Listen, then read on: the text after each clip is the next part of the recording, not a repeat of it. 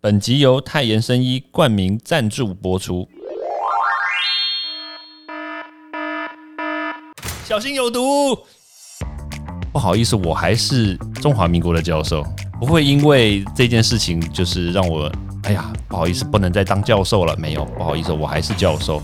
确实，软处理说不定是一件好事情。而我怎么说呢？不是要讲冷处理这件事情哦，而是软处理。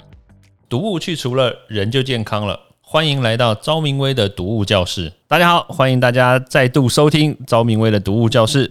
两年了，五月十一号，对于昭明威来说真的是格外重要，因为两年前昭明威在这个立法院呢参与了这中华民国教授的这件事情。不晓得大家是不是有参与过，或者是我想你们一定没参与了，对，但是可能记忆犹新，然后。当然啦，这个事情说实在话，一转眼两年也真的蛮快的。当然，跟大家报告几件事情啦，就是这两年之内的一些变化。就是不好意思，我还是教授，不会因为这件事情就是让我哎呀不好意思，不能再当教授了。没有，不好意思，我还是教授。那我不只是中原大学的教授，我还是中华民国的教授。对，那个还是我，所以。基本上来说，就是对这个，我说实在感触也蛮多的啦。那事情的这个来龙去脉呢，我想我们今天也不用再讲这件事情了啦。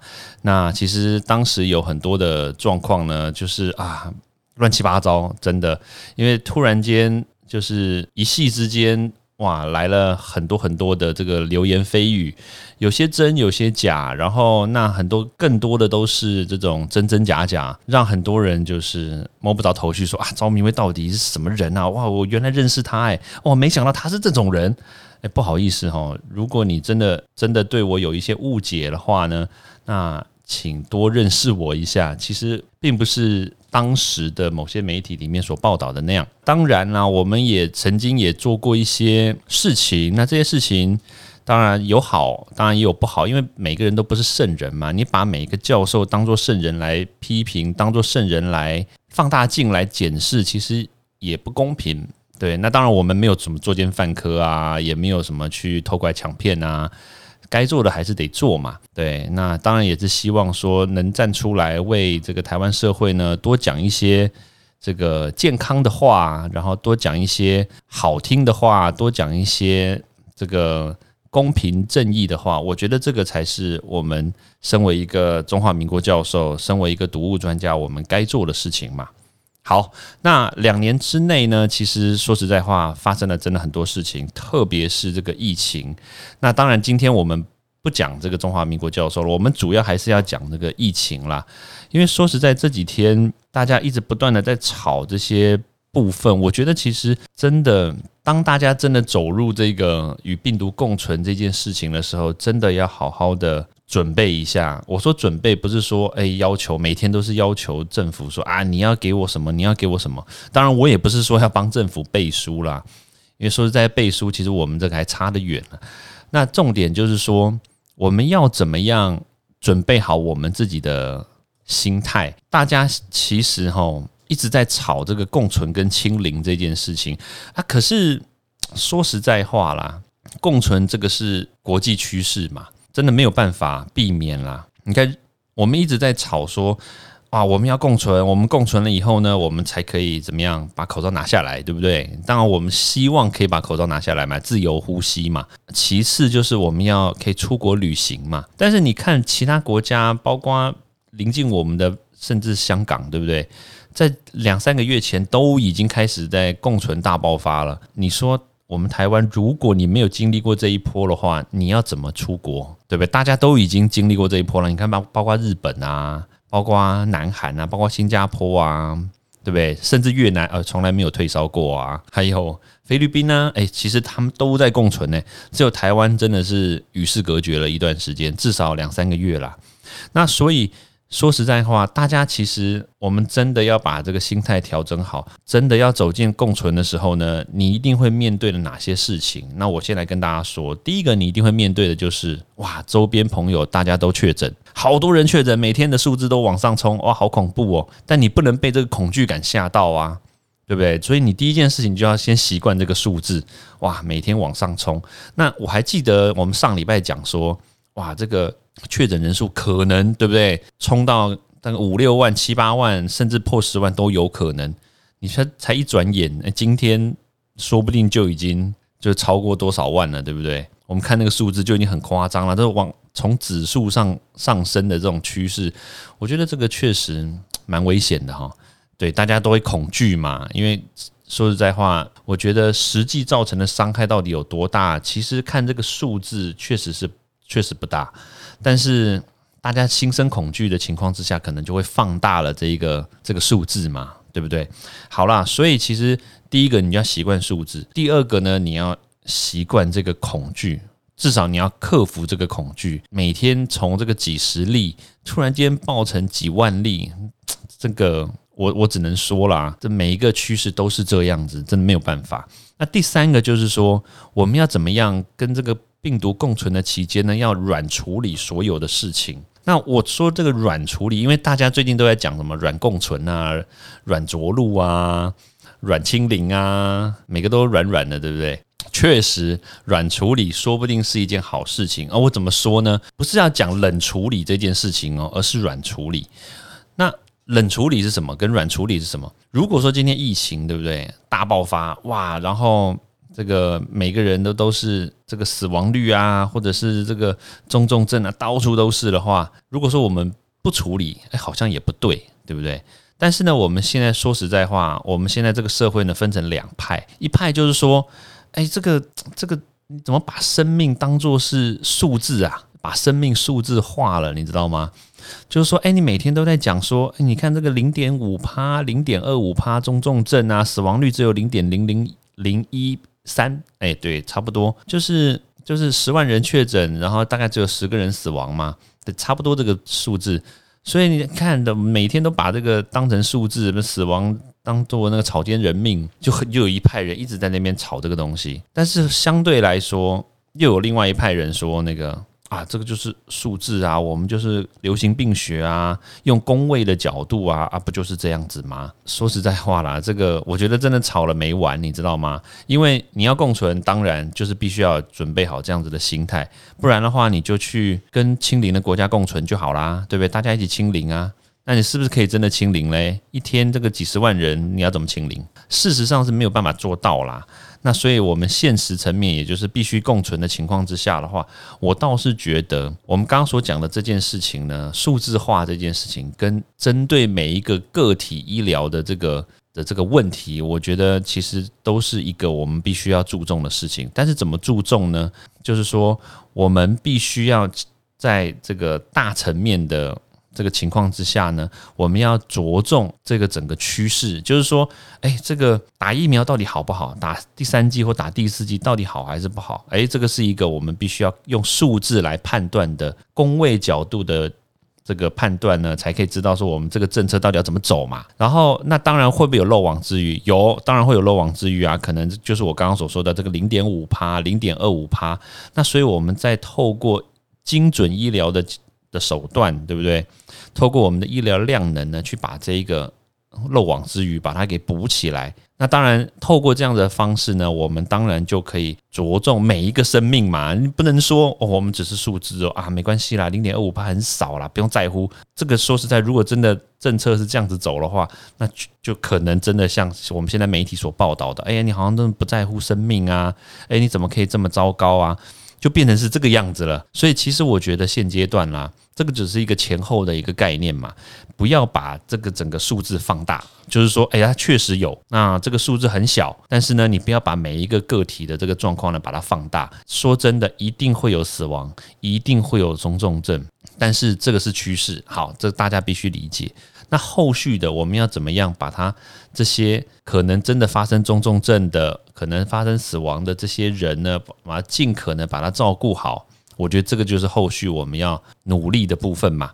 所以确实啦，软处理不是一件简单的事情，但是需要充分的沟通跟需要充分的这些上下链接，这样才可以把这个疫情完美的处理好嘛。不要像现在感觉好像。上面在做事情，下面也在那个捅篓子，然后篓子还没捅完，就先就是挖墙角，也不是挖墙角，就是在做一些那种好像啊看破手脚的这种动作。我觉得其实也不要这么做啦。好，那当然我们现在要讲另外一个就是快筛。其实快筛说实在，我我最近哦，确实哦，我我收到一些这种来自于香港的快筛试剂，然后这些朋友他们就说，哎，这个是 Made in Hong Kong。我说哇，Made in Hong Kong 啊，香港什么时候开始做快筛了？香港有这个量能可以做快筛吗？我那时候心里就有问号，你知道吗？当然朋友就是就是那个嘛，住在对岸嘛。所以他们就，他们就有些人就是哎，跟我们讲说有这个东西，问我们要不要。因为说哇，台湾那个快筛是不是就是都买不到啊？你们是不是过了水深火热啊？是不是吃吃香蕉皮呀之类的？然后我说嗯，其实是有一点点这样状况啦，但是没有到只吃香蕉皮，就好像只吃那个快塞，只能用快塞盒子来来塞是一样的道理。对，那当然他们有给我看哦，他们就说问我们要不要，我就说哎，你要不要先拍个照我看看？我看喽。哎，这个真的也是蛮蛮恐怖的哦。他说他们有些人真的有他们的朋友啦，真的有寄寄给一些台湾的朋友。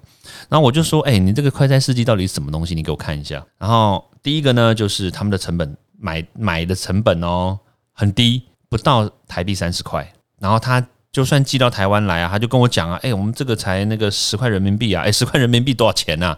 十块人民币是五十块不到哎，四十五块台币哎。我想说四十五块，哎，就我的认识哦，我认识台湾做那个快筛的这个公司哦，他们的成本大概，我就讲啊，成本大概就是七八十块啦。所以你说后面卖到一百块，其实已经非常血汗了，你知道吗？因为人工都还没有算进去嘛，就是一百块已经真的已经登顶了啦。对啊，但是你说你说它四十五块，我是不晓得它这个东西到底准还是不准。你说如果真的它进来哦。如果我真的讲哦，他们有些产品确实高单价的话，准我相信应该也是确实的啦。但是你说这种良莠不齐的这种三十几块钱、四十几块钱的这种快餐试剂进来，如果万一今天在台湾它真的大规模施用的话，准确度如果真的不符合卫福部的标准，诶，那怎么办？你筛了阳性跟阴性，你都不知道你到底是真的阳还是真的阴呢？对啊，像这种。我觉得确实很危险哦，而且现在真的很多人他们在台湾真的用这个中国制的这个快筛试剂。我刚刚讲香港制嘛，对不对？